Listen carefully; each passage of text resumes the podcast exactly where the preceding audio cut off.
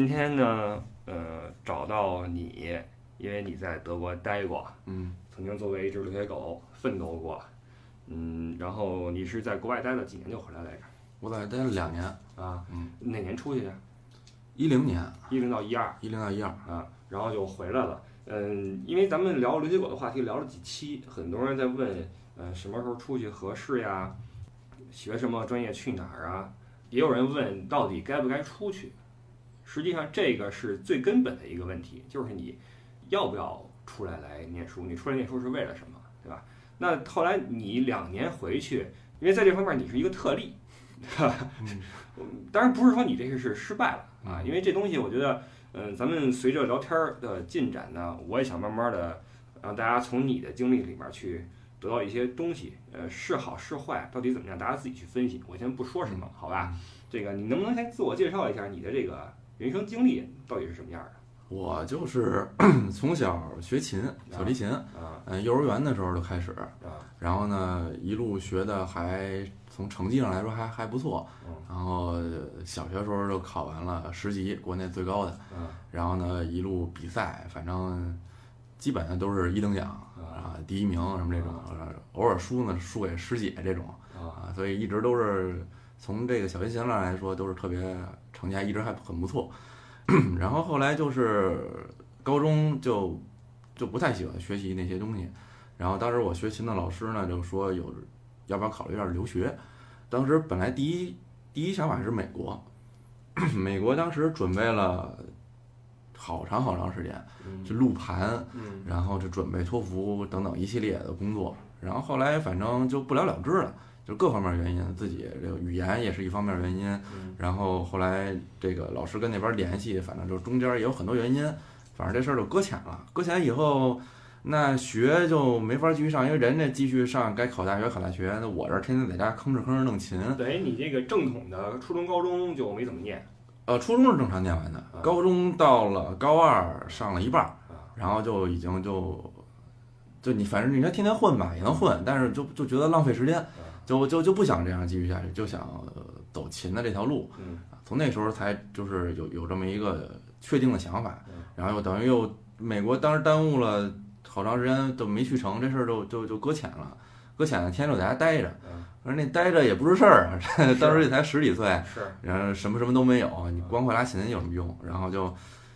反正在家也迷茫了一段时间，嗯。天天的在家发发愁，然后后来觉得不能继续这样下去嗯，然后就找了一个中介，然后就说您看我这情况，我还有什么出路？还有救吗？啊，对，还有什么出路？因为当时我其实对于国外顶多也就是一种向往啊，就是我初中的时候随我们乐团去法国演出过一次，嗯然后就什么什么呃什么什么德国、荷兰，反正那个溜达了一圈儿，然后就就比较喜欢那边的这种文化，但是也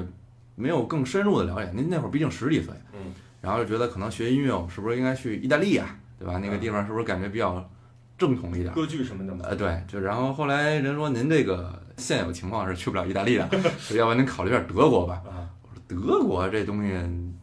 也没有什么兴趣，然后说那那怎么着，那就先先来着呗啊，就就等于就这么一个情况，呃，然后还挺顺利，然后就等于是去到了德国上学。也就是说，你去德国是高中到末期的事儿是吗？不是我高中完了以后，等于我在国内待了，呃，就停歇了得有一两年，哦，我知道了，一直在迷茫。对，一直在迷茫。那我先问一下，那你这琴学的这么好，下了多少功夫呀？这个东西血泪史吧，血泪史吧。你说你从幼儿园开始学，对，因为我幼儿园大班儿，是因为我北海幼儿园当时有这个兴趣班儿，啊，然后呢把所有小朋友弄过去，然后老师跟上面滋滋拉个琴，看看谁看谁不哭不闹，就是。不是看谁谁有兴趣，你就可以留下来，啊。然后家长跟家长说我们有这个班儿，你来学。啊，因为我那时候就喜欢踢球。对，我过去听了一会儿，一什么玩意儿，走了。我你从幼儿园开始喜欢踢球，对，幼儿园就喜欢踢球，啊。然后我我就我一看，我说什么玩意儿，我听都没听完，我就走了，扭头我就走了。后来我妈说说说说你们那儿有一这班儿是吗？我说啊，是不是没劲，听我听不懂，乱嘚嘚嘚跟那响。然后我妈说这多好啊，说你这个你这天天上幼儿园，你这天天老出去踢球，闹哄哄的，你上学你都坐不住啊。你学学这个吧，你你你你起码你现在能跟那儿待会儿，对对对你，能跟那儿待会儿，静静心嗯。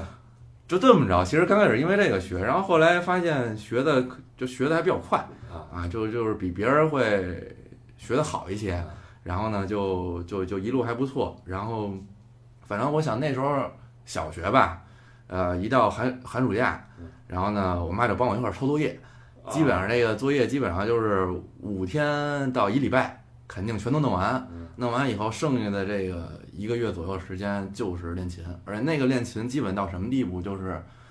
每天十个小时，嗯这个是一点不夸张的，嗯每天十个小时。然后夏天那时候住那筒子楼也热，嗯，然后我妈就跟旁边那给我扇了哎扇！然后我就跟那儿吭哧吭哧拉琴，就这样，就是就其实我在音乐上，我至今都认为我是没有什么天赋的，嗯，而且我的这个觉得我这个条件，就手的条件，其实也并不是说非常适合，之前的那些成绩，也就完全是因为这个，苦出来的，对，就堆出来的，对，就练。我印象那时候我们一波的有那么五六个孩子，嗯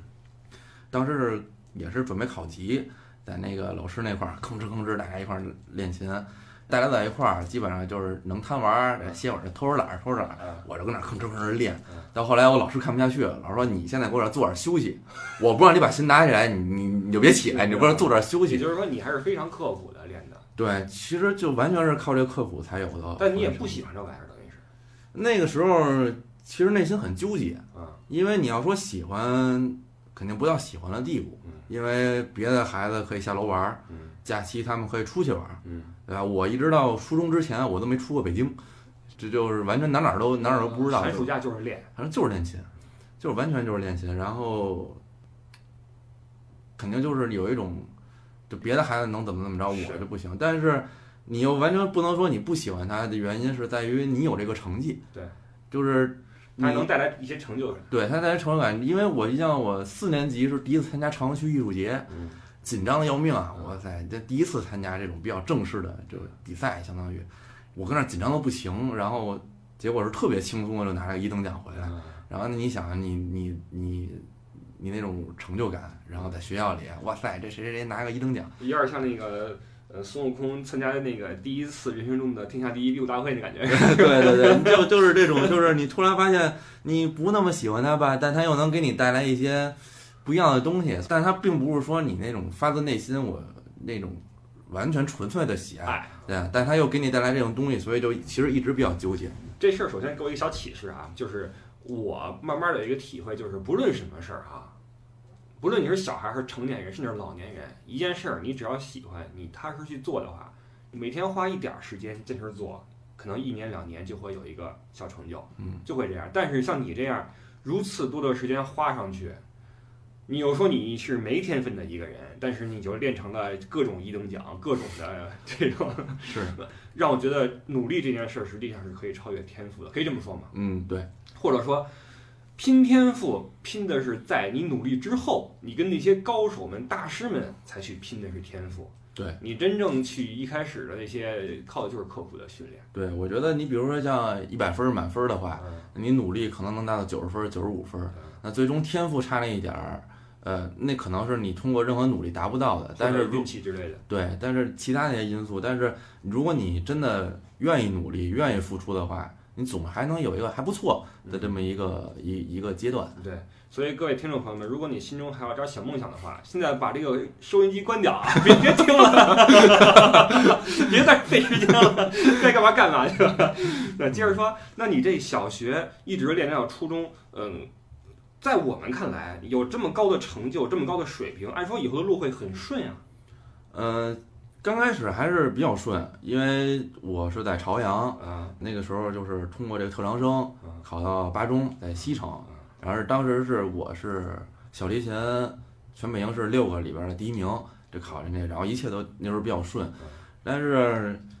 因为你到中学就不一样，中学跟小学不一样，你那个学习的各方面压力慢慢的就开始上来了。对。然后我那个时候还是就是也得有很多精力放在琴上，然后再学习呢又不是说特别努力的那么一个人。那到了初中、高中就够呛了。那初中后来突然发现就慢慢有点跟不上了。是，刚开始还觉得自己，因为自己小学时候还是一个比较不错的一个学生，你函数一来，发现这世界跟自己理解的不太一样。对，刚开始觉得你要是考试考个九十七分、九十八分，哇塞，这考坏了，没考一百分儿这种感觉。嗯，然后一上初中开始慢慢，哇塞，不及格，哇塞，就是感觉这这这是我吗？就就就就，然后就慢慢越来越跟不上，因为八中那也都是学霸级的，对。啊，都是学霸级的，哇塞，那天天就吭哧那点儿公式，是是是是，真跟不上。但是我当时还是一度非常乐观啊，因为我觉得我这个琴能给我撑着，因为八中有自己的乐团，哦，然后如果我当时我觉得我只要各方面还还还不错的话，他肯定能继续给我保送到高中，嗯，那以后再说。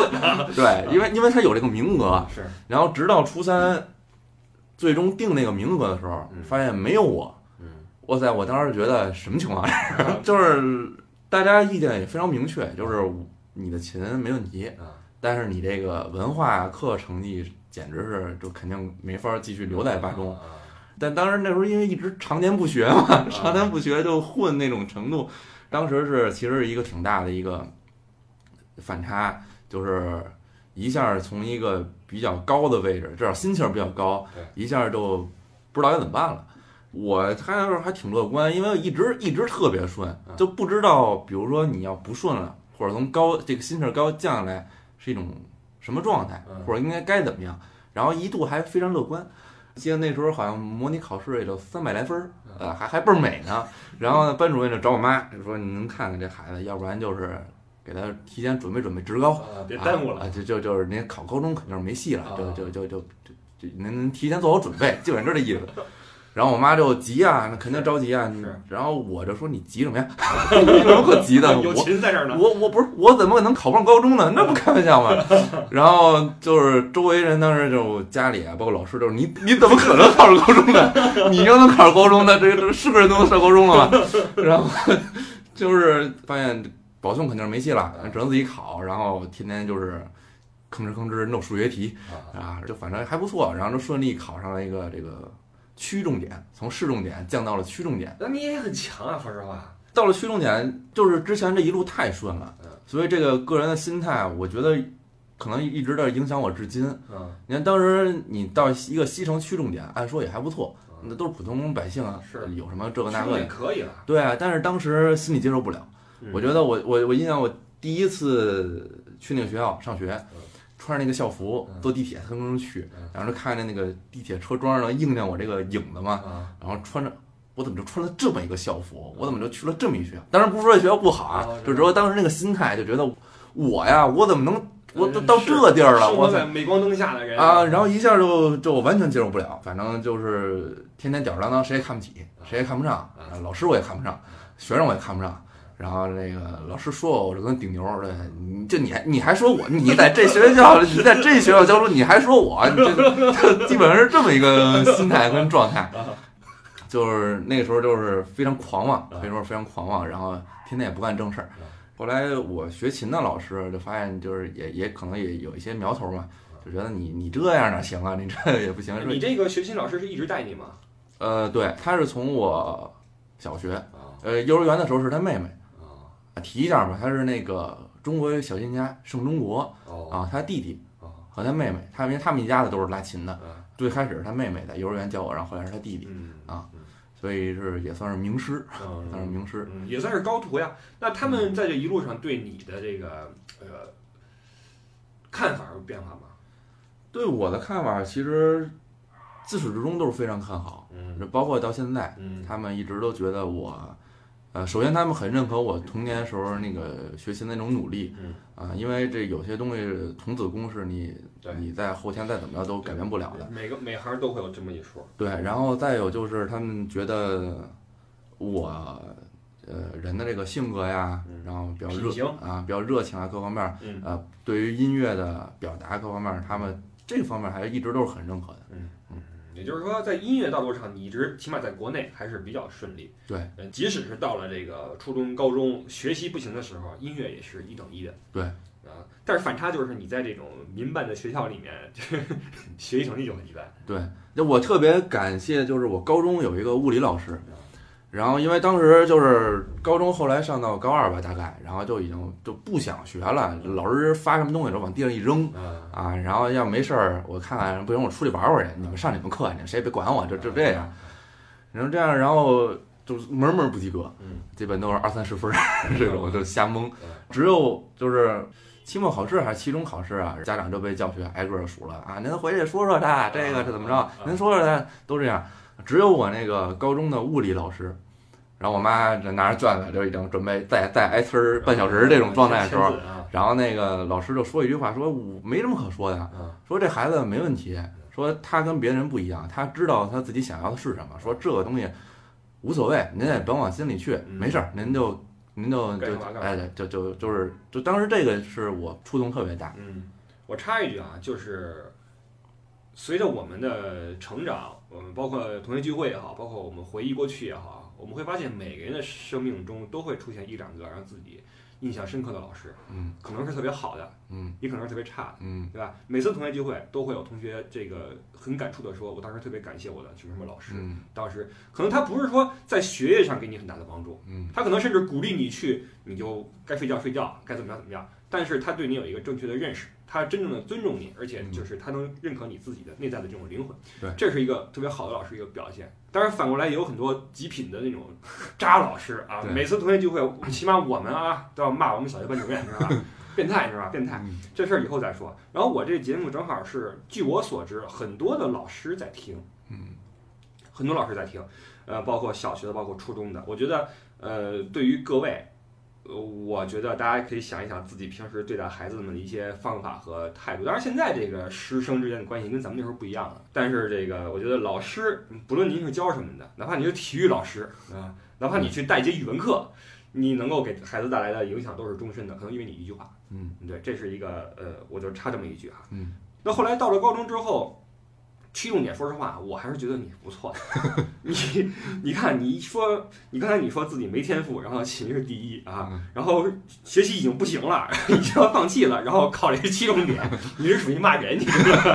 吗？那到了七重点之后呢，你在这个高中的呃状况怎么样？高中就是就是不学嘛，就是就就是就看不上嘛，谁也看不上，跟老师对骂，就是你你凭什么说我啊？你你你这学校老师你你还说我啊？你你你有什么资格说我？就那种劲儿。然后后来就是发现长此以往不是个事儿，所以现在老师就说，要不然考虑一下留学。嗯然后就说回就之前就是要准备去美国嘛，嗯然后当时就高高二上到一半等于三年上了一年半嗯，在家就是天天吭哧琴，当时录盘，准备去美国送材料嗯这么一个等于走的是一种艺术生的这么一条路。对，因为当时就想彻底往音乐学院发展，就啊不再接触数理化。但是在中国，你作为一个在提琴这个水平上这么高的一个人，你没有路可走吗？你必须要考一大学或怎么样吗？嗯，国内的话，因为首先我那个老师呢，因为他首先他不在体系之内哦，啊，他不在体系之内就容易出很多问题，因为国内的这个音乐环境，它又并不是说这个嗯。它不纯粹的看你音乐上还有一些别的东西在，嗯。所以说，如果当时我要是在国内选择体制内的话嗯，也有机会嗯。啊，也有一些名家吧嗯。啊，名家吧找过我，但是当时因为跟我的老师我们感情非常深，嗯。所以当时也很难做出这个决定，说就就就离开我的老师，然后这种就当时有过这个想法，但是根本自己内心是无法做到这这一点的，嗯所以就是没有选择在国内，呃，这种音乐学院或者什么的去去懂了，懂了。也就是说，你不是师从什么少林武当的啊，对民间的，不是民间啊，就是这就个，是对他不在体系内嗯，啊。懂明白啊。然后呢，那那个去美国这事儿黄了之后黄了之后，然后后来就是在家天天待着，啊，天天待着。那时候还练练琴吗？呃，那个时候要跟之前那个刻苦程度比，肯定要差很多。但是因为也那时候也十来年了，就是这一种习惯，你每天就反正都得练会儿琴。嗯，但是从这个程度上来说，肯定比之前要差很多。嘿我就想起来，我很多人家呀都有这么一种经历，就是你楼上楼下或者隔壁有一个学音乐的孩子，但是基本上都是那种没法听的，那钢琴什么的，把我学鼓的，叮咣叮咣叮咣天天啐，你知道吧？嗯我怎么就没有你这么样一个邻居，天天拉琴就是这么好听的？嗯、刚开始肯定都会先首先经历那么一个阶段啊，啊，然后后来反正我比较万幸嗯，啊，邻居们都还比较配合。邻居们都听着呢，邻居们配合，然后后来有时候还说呢，哎，你你这怎么练琴少练一小时？我这还听着呢，你这赶紧练琴去。我这都把人叫来了，你不练了？对，都这样啊。然后后来搬过一次家，然后搬新家的时候，这个我在那儿吭哧吭哧拉琴嗯，然后一看窗户底，哇塞，围一堆人，往上看，哎谁这是？哎，新来的，我搁那儿听，就就万幸万幸，大家还都比较理解支持。那之后就准备往德国跑了。对，就是找中介，中介说当时那个情况，可能德国是唯一选择哦，啊，所以也没有过多选择。然后自己对欧洲有比较比较向往，嗯虽然不懂，虽然不懂，但是有一种向往在，然后觉得那就来吧，反正不能天天在家待着嘛。对啊等于说一个是父母的意愿让你走到了现在，就是、嗯或者说走到当时吧，嗯一直是走琴这条路，嗯不论你其他的事儿怎么怎么样。嗯再有一个就是最后有点饥不择食的意思，去了德国，嗯机缘巧合。嗯，呃，去的时候当时怎么样？什么抱着一种什么样的心态去的？有没有什么远大抱负之类的？当时觉得牛啊啊，太牛了！我这个让你们高中老师再说我，对吧？我走出来了，对吧？我靠这个琴走出来了，没问题。啊，其实，呃，做了好多那种，呃，坏的打算，嗯对吧？自己给自己先先先打点预防针嘛嗯。但是到了以后，发现我天，那远远不够啊、就是想象的困难没有实呃实际的困难要比想象的还要多。你指的是在音乐的这个水平上面吗？我觉得是全方位的，就是突然因为那个时候也就是十二十岁左右，嗯也没有真正说离开过家庭，离开过老师，呃，就主要是从音乐上离开过老师。你真的突然发现什么什么都是一个人的时候，你发现全方位的你都有些不知所措在里边儿。肯定的，嗯，从生活到学业到任何事情。对，啊，这也是一切留学狗所面临的问题。而且对于你来说，你的特例是你是从高中之后在家待两年，然后就出去了，对，还没有像其他人那样有过大学一个集体生活。对对对，因为大学和高中的模式是很不相同的。嗯大学里面会认识很多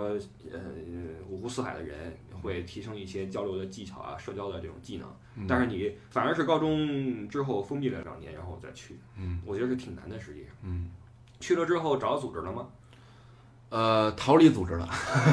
逃离组织了。但是你去了之后，肯定得找到一个新的学校。呃，您那个都是您学校啊，包括刚开始的房子都是中介哎，啊，一条龙全给你办了。当时是一个小的那个公寓，然后一人一间屋，然后全都是中国留学生，基本都是他们中介带过来的。啊，都是我们都是学音乐的嗯，啊，不同有钢琴，有什么哦笛子，啊有什么什么你们组一乐队不得了啊！反正因为我记得当时那个合同签的好像半年吧，房子那合同，哦，我好像仨月我就跑出来了，那去哪儿了？然后我就自己就找了一间房，就是离开了那个房，那离离开了那个那个房间？就是就是觉得，首先你每天跟还是这些中国人在一起，你感觉没好像没出国一样。嗯然后再加上那些同学呢，呃，各不相同嗯啊，有的可能是比较我国内体系然后运出来的，然后呃比较音乐理念有些不一样，聊也不知道该怎么聊对。他们都是那个正规军啊，对，正规军我这个不一样。然后再有呢，要不然就是，呃，不是说人不好啊，就是人家家里有点儿有有点儿子儿，然后过来呢，反正你学不学的也就那么回事儿，反正主要就是你有这么一经历，然后天天的就是玩儿，我就觉得我不应该在这么一个环境里。我觉得既然走出来了嘛，嗯那你就应该更多的去融入当地嗯的这个文化也好，嗯多跟大家交流接触也好，所以当时就自己就搬出来了，搬出来到了一个全都是外国人的这么一个一个地方。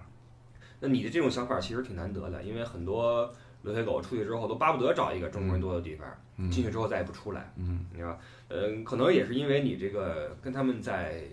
成长道路上有不同，嗯因为你从小就是一个体制外的这么一个人，对，在他们体制内的人看来，你就是。呃，叛逆也好，或者说不合群儿也好，或者不入流也好，嗯呃总之还是不太一样。嗯加上他们又是因为学音乐的，家里都得有点钱，嗯都得有点钱。我认识学音乐的，反正家里都还行。嗯呃，那你这个你家可能家境是那种普通那种嗯水平，是吧嗯？出来之后可能就更不是能玩一块儿去。嗯，那你自己找个房子，实际上也挺有能力的，刚去了不久。嗯，我觉得什么事儿都是逼出来的。嗯啊。你刚去不会做饭，嗯。你饿，你不能天天外边吃，你就会做饭了。是。房子当然也是，你不愿意在这个环境里待着，那你就就逼着你就找呗。嗯。啊，就找，然后就正好赶上，也也也比较幸运，第一个去了，然后去跟人家见一次面，再说一下什么情况，然后很快就给我回复，你可以过来，就还比较顺利。房东是德国人吗？呃，房东是德国人，啊嗯，因为我们那个屋子比较杂，人哦。有保加利亚人，有什么什么法国人，嗯有波兰人，就比较杂，然后也有几个学生，然后也有几个，还有一个老师，哦达姆工大那教授，怎教授么上我那儿住去了？呃，他是在柏林也有家，在这边有家，他两边待那种哦，这边他就留一地儿，啊然后家里还还家里还玩吉他、玩琴，有时候还跟我聊会儿啊啊，所以还比较融洽。OK 啊。那去那儿之后，在这个对人生的计划上，你有什么变化没有？因为之前你的计划有吗？之前就觉得我有啊，就我已经往正规军上靠了，啊，对吧？然后对，因为当时本来的计划是三加二嗯，我共五年的本硕连读，嗯。觉得哇塞，然后就觉得挺牛的，嗯。然后可能小时候你说的是梦想吧，嗯。又有点不太敢提，怕是就觉得可能实现不了。然后现在可能觉得我终于有这么机会，我可能就真的能成了嗯，还还比较兴奋。嗯。然后再加上当时考试也特别顺利，就是据我了解啊，据我了解是当时我们那个中介带过来的音乐生嗯，前一届加后一届，再加我们这三届，嗯据传说只有我是一次考试直接通过的，嗯其他的都是你还要再等下一次，等下一次考试。嗯，底子但是那些基本上都是正规军啊，都是国内的正规军所以当时我还特别的兴奋，觉得特别牛，对啊，对，当时一直都特别顺嗯。但是真的等到上学开始，就是又开始就除了生活上，嗯呃，经过时间你慢慢的去适应，嗯嗯、可能稍微平稳一些了。然后，但是随着学业的深入，学业上又会觉得，呃，有一些这个困难吧。哎，你不是说你的这个水平在国内都是一等一的吗？嗯，那你指的困难是，呃，在音乐的专业课上面，还是说什么其他东西啊？呃，我觉得就是在音乐的对于音乐的理解吧啊，我觉得中国国内和这个欧洲还是有一个非常明显的差别，差别还是差距？嗯，巨大的差距吧，哦有巨大的差距吧。呃，嗯，是不是因为你学的这玩意儿是西洋乐，是他们那边是有这个历史沉淀这个原因？嗯，我觉得有很大原因。嗯呃，因为首先你比如现在你比如国内参加那个比赛，或者至少我那个时候啊，嗯参加个比赛，你就是你来一曲子，吭哧吭哧完完下一个，啊再来一个完啊。但是在那边儿，无论是你比如你比如我当时的考试，嗯它不是说你来一个曲子 OK 你就走了，嗯它是首先你最简单的从音阶嗯啊，当然不同等级的音阶啊音阶，嗯，然后有有一个呃古典时期的作品，哦一个巴洛克时期的作品，一个浪漫时期的作品嗯，然后你再自选一个什么作品，嗯然后你再要有一个技巧性作品，嗯然后再有什么什么现代的作品嗯，你这是一套下来的，它就是考验考察你是一个综合，你是否对音乐完整的一个理解。是一个大的体系的一个了解。对，因为你在不同时期，呃，有不同的演奏方法。在国内的话，更多的时候我们就看是不是音准，对吧？啊你这人音音不准，哎，行行不行，嗯要不然节奏准不准嗯啊？节奏准不准？然后是不是就是总是在这些技巧上，嗯或者你这个作品是不是比他那个作品更难，嗯对吧？嗯你这个从技巧上来说比他更难，嗯然后你又什么都准嗯啊，那你你你厉害，他就不行嗯啊，就是这样嗯。但是从音乐的理解上，我觉得可能。呃，这话可能说有点得罪人，嗯这可能目前国内很多从业者他都不理解，嗯因为咱们本来就有这个劣势，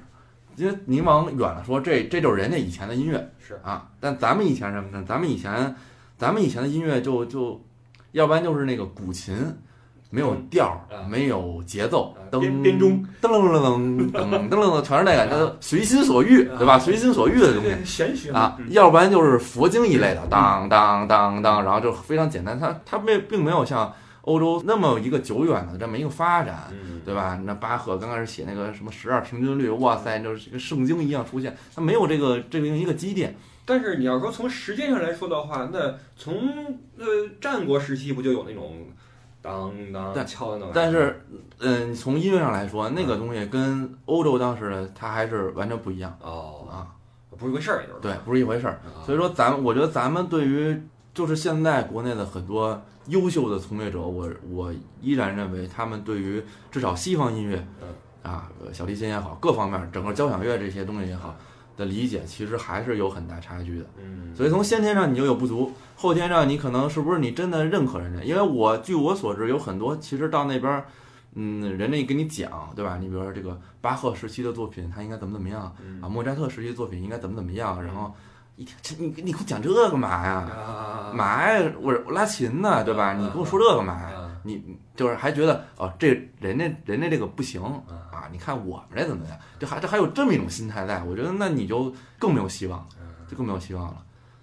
是不是中国人这个对西洋乐的这个理解，就像我们考试一样，我们为的是那个结果去考，而不是为了那个真正掌握那知识那个过程。对，因为像像我我们这一波孩子里边有大量学琴的，主要是为了中考高考能加个分儿，嗯，对吧？我觉得如果要是把这个取消的话，我可能我觉得至少得有一半儿孩子可能就不会再了，就没就没有机会，家长也不会让你学了。呃，在你这边真的学琴以后呢，可能更多的时候比赛考级就像就像是就像是一个运动比赛，举重，对吧啊？你比他举得沉，你牛；啊跑步你比他跑得快，你牛。但是其实音乐不是这么一个东西。他把这个音乐当成一个匠活了，就是说，对，它是好像一个竞技，但是其实音乐很简单，它就是供人欣赏，嗯，让人开心。是艺术，哎，对，它就是让人欣赏的这么一个东西，嗯它它并不应该存在更多的一种竞技性。嗯所以这块儿是一个我当时在那边真正上学以后的一个巨大的一个困扰。，OK。因为我们总说艺术是无形的嘛，嗯啊，但是我们评判艺术的时候要用什么样的方法和标准去评判，这就是一个嗯差异，这会随着我们对艺术的不同的看法，制定出不同的标准。嗯那我觉得以你的意思，我理解啊，就是国内把这个音乐变成了一种单纯的一种技巧，嗯而是忽略了里边的内涵或者底蕴之类的东西。嗯，啊，你到国外之后，这种感受是不是挺深的？这个就是我当时学琴嘛，我的老师，我在德国那边的老师是我们当时音乐学院的首席教授。嗯然后当时我上课基本上就是我只要一演奏这个技巧类型的作品，嗯他就喊停嗯停停停，啊你不不要再给我拉拉这些作品了，你这我没什么可教你的，非常好，嗯没没得教啊啊，直接到时候考试你拉一下就行了。啊然后但是只要一到这种古典作品啊、巴洛克时期作品啊，嗯呃，从技巧上来说，从难度上来说，它要比之前说的那些作品要简单很多。但是你就是怎么着都不对，嗯就是不对味儿。嗯就是你巴赫拉的不像巴赫，莫扎特不像莫扎特，因为我是能够真的能感觉到，就是他跟我说这些东西，我能感觉到这个区别，我也能感觉到人那个味儿正，我这个别扭。作为我一个外行，我问一句，巴赫和莫扎特的区别是什么区别？因为在我们外行听来，那一个曲子不就永远是这个调儿吗？它的区别在什么地方呢？这个其实真的就是最难的一点。嗯就是你很难用语言去形容嗯，但是当你理解它以后，你一听就知道这是巴赫，嗯，你一听就知道那个是莫扎特。那这个不同的人去拉巴赫的同一个曲子的时候，也能够分出来谁更像巴赫，是吗？应该是这样的，啊，应该是这样的。也就是说，你的老师的意思是你拉的不够抓住那个曲子的神韵。对，他就觉得你这不是在演奏巴赫的作品，他是不是因为看你长得是中国人？也不是，因为我自己其实能明显感觉到，就是呃，你能明显感觉到不一样，就他那个味儿特正，你一听就觉得嗯对。嗯我自己这个呢，你说音准也都对嗯啊，节奏也都对，嗯呃，你从这个硬指标上来说都对，嗯但就这个味儿，你怎么着都感觉差一截儿。嗯啊，明白，就跟咱们对那可乐似的，总是对不过那可乐。呃，对对对，就这这 就是那意思。什么长城的、少林的，都比不过人那可乐。对 对对，就是所以说它这个玄妙，我为什么说就是呃，至今很多我觉得国内的这些大咖他们也不太懂，就是因为这个东西它没法用，因为它不是一个语言，对，不是一个公式嗯，它更多的时候就是一种感觉嗯啊。印象里那边还有一个是他们一个乐团，嗯就是最简单的那个祝你生日快乐那个曲子那个旋律，嗯然后他就用不同这个作曲家嗯，的时期那种风格。嗯，我在你一听，哎，这就是巴赫时期的祝你生日快乐哦，哎，你这是莫扎特时期的，呃，他的配器不一样，他的那种风格感觉不一样，哎，你一听就知道，哎，这是莫扎特，呃，那是巴赫，那是谁谁谁，哦，我懂了，懂了。那这个东西，你可以通过后天的这种练习去培养或者弥补吗？呃，我认为其实是可以的，啊，呃，但是这是一种，至少在我那个时间段是一个巨大的挣扎，嗯因为我在国内练琴，我是纯靠苦练，嗯对吧？是把这些所有的这个硬指标、嗯这个技巧，我音准，嗯对吧？我的这个能比别人更快，嗯，然后是是靠这些去取胜的，而从来不是靠这些对音乐的理解这些东西去取胜。然后再加上国内也没人管你理解不理解音乐，所以你到那边突然这个东西一来以后，你突然感觉好像你拉了十几年琴，嘛呢？这对对这这个路走得有点偏啊，啊，就就一下就就特别的迷失，因为我除了技巧性的作品，那其他技巧作品也很重要嗯，但它只占其一啊，其他还有很多很多很多东西。你突然发现你怎么弄都不是回事儿，嗯，所以当时就一下就非常的困惑。这种困惑带给你的结果是什么呢？带给我的结果就是想放弃继续如此大的困惑给你这么大阻力，对，因为我觉得那个落差是非常大的，嗯那种心理的落差是非常大，就是自己内心很难能够接受。我从你起码到你入了这个音乐学院之前的经历哈，判断哈，音乐对你来说其实是人生中一个很重要的东西。嗯，你的自信、你的骄傲以及你的方向都来自于音乐，都来自于这把琴。嗯，所以当这把琴出现问题或者被人否定的时候，可能他对你的这种自信心的这种打击是非常大的。嗯，其实当时都没有到别人否定了。其实当时我那个老师也非常喜欢我。嗯，然后比如说那个考试约那个钢琴伴奏，嗯。人家都得花钱嗯。找谁谁谁。我那老师直接说，你直接找他俩，我来过来一看，是我们钢琴的一个教授，啊，就直接都都是，其实他非常照顾我的。嗯。但是我自己心里就一下就是就就崩塌了，当时就很难接受，因为其实从个人的这个辛苦程度上来说，那段儿其实是我拉琴最快乐的一段时光，嗯因为我不再需要像以前小时候那么吭哧吭哧的去去去去苦练技巧，嗯然后我就能够有还不错的成绩。嗯咱不说应付这个课吧，就起码还不错嗯，但是心里边还是有一个巨大的落差，嗯。这个就让我当时心里非常崩溃。我插一句，我觉得你是真爱这个东西。我觉得啊，你自己说我对这东西没有那么大的天生的热爱，但我觉得你正是因为你爱它，所以你才会有这么大的落差。如果你不爱它的话，你就去尽力去弥补，把它当成搬砖一样嗯去弥补就完了。这是我的一点感觉啊。那当时这个上课的时候，包括跟老师的交流，呃，大家其实是肯定你的，嗯可是你自己心里又觉得这事儿不对味儿了。嗯，那在这个成绩上面有体现吗？成绩上其实没有什么体现嗯，这个完全就是内心啊，因为当时我觉得这么下去的话，因为我考试什么当时还都一直都非常顺利嗯啊，然后包括当时我们那个音乐学院也有乐团，嗯因为乐团基本上普遍的这个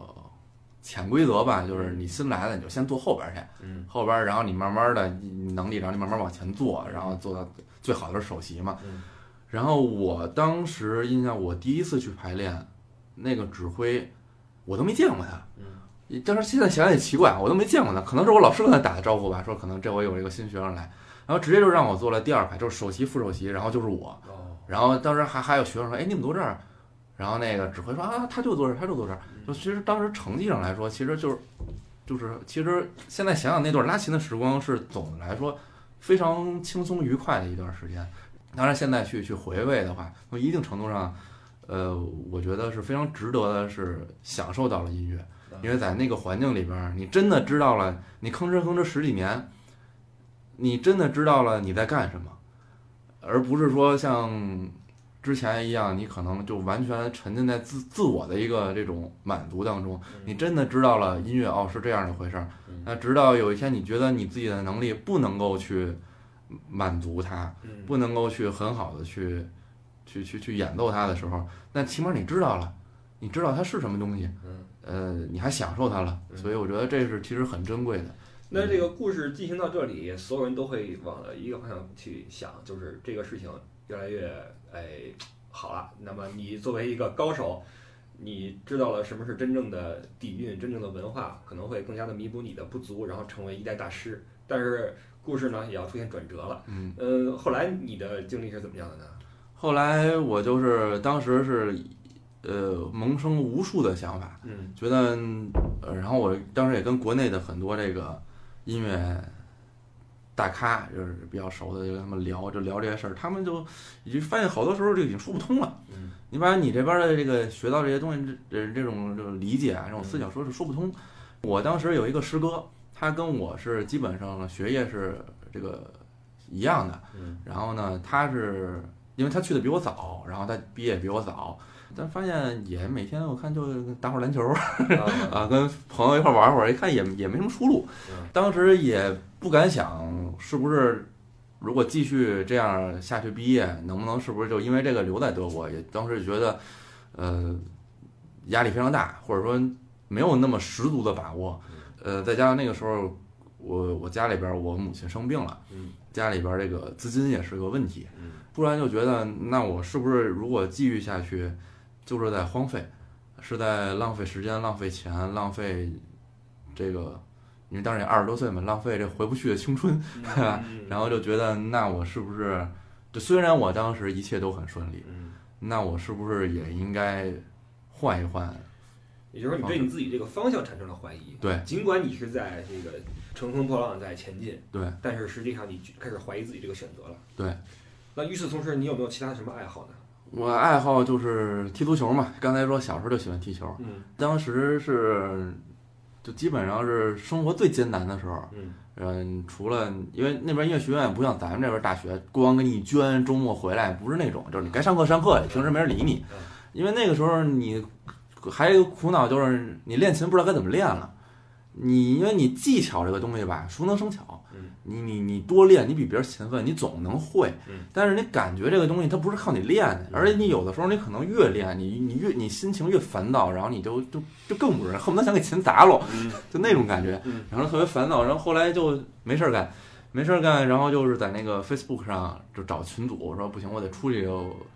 活动活动，就嗯就看有没有踢球的嗯，然后就哎就发现有这么一个群组，然后我说加进去，我说你们都什么时候踢啊？他说我们那个周二、周四晚上俩小时，嗯，我想着不错，他说在国内咱没事儿也玩会儿啊，嗯就是就就早就反正也也不耽误上学嗯啊，就踢会儿球去吧。嗯然后就觉得可能跟刚刚开始就觉得像咱们国内踢野球的哥儿几个约着一块儿踢会儿，啊然后去了第一天就看跟那儿先先热身，啊，热身完了以后跟那儿嗯跑跑圈儿，然后压压腿，然后什么搬搬球门儿，我说哟呵还搬球门儿呢，呃 一看哇塞真草，在国内你哪儿踢过真草啊？那我再一看真草，当时就感觉当时就上去就打滚儿去，就那感觉，然后一会儿看还练传球，我说：“咦呵，这这这怎么意思？这这这还不分波，还不踢呀？你这老跟这干嘛呢？”然后我说：“哦，我说可能人家玩的德国人嘛，玩的可能比较认真，然后可能赶上人训练了，下回再来，下回来又还是这套。”我说：“嘿好。”人说我们这是一个俱乐部啊啊，一看都一百一十年了，哇塞！我说啊，我说这是不是怎么意思啊？这是他说这个德国一共有十二级联赛啊啊，我们是这个半职业联赛其中一个队啊，啊。我说哟，我当时觉得有点什什么情况？我这啊，我就是我就是想出出汗，活动活动，我这怎么跑跑俱乐部来了？哈！人说你要不然你就先跟我们练，啊我们当时正好还有一个波黑的一朋友，我们一块儿啊，然后呢就反正每周二周四去，去了以后呢，感觉就是，呃，也跟不上人家。你看人家那个精瘦小个儿，哇塞，都都都一一一碰你，你这啊一滚儿，啊然后人家搁那儿跑，腾腾腾搁那儿踢，你这一会儿就喘的不行了。啊反正因为当时也没想怎么着，就是反正就是我就是玩会儿呗，就是。然后后来有一天，我那个波黑那哥们儿说下回咱不来了啊。我说哎怎么了？他说那个教练说那个咱不行。